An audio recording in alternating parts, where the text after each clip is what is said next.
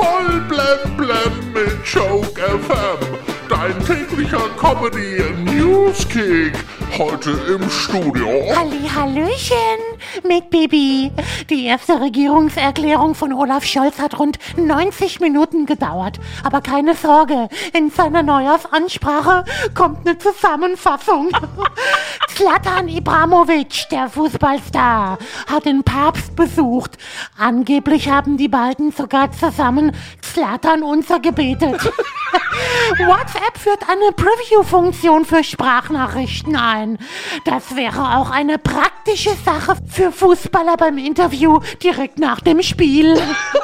Sängerin Billie Eilish hat jetzt in einem Interview verraten, dass sie schon im Alter von elf Jahren Pornofilme geguckt hat.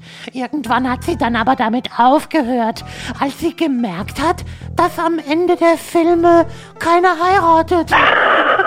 Der neue RTL Bachelor steht fest. Er heißt Dominik Stuckmann, ist 29 Jahre alt, IT-Spezialist aus Frankfurt und gut aussehender Sonnyboy. Ja, ist also einer aus der Kategorie zu schön für Tinder. Nationalspieler Mats Hummels feiert heute seinen 33. Geburtstag. Bei 33 geht es am besten auf, wenn die Kerzen in Dreierketten auf der Torte stehen. Und auch Benny Andersson von ABBA hat heute Geburtstag. Er wird 75. Nie hat der Begriff alter Schwede besser gepasst.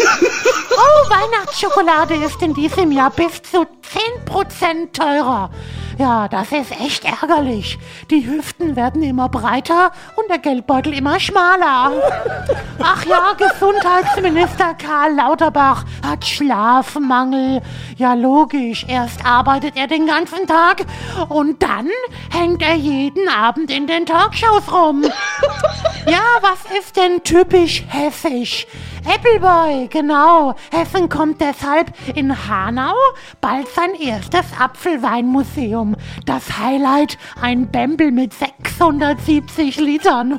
Wow, 670 Liter Bembel.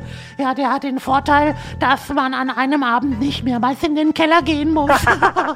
ja, geil. Voll blem blem auf Joke FM und auf joke-magazin.de.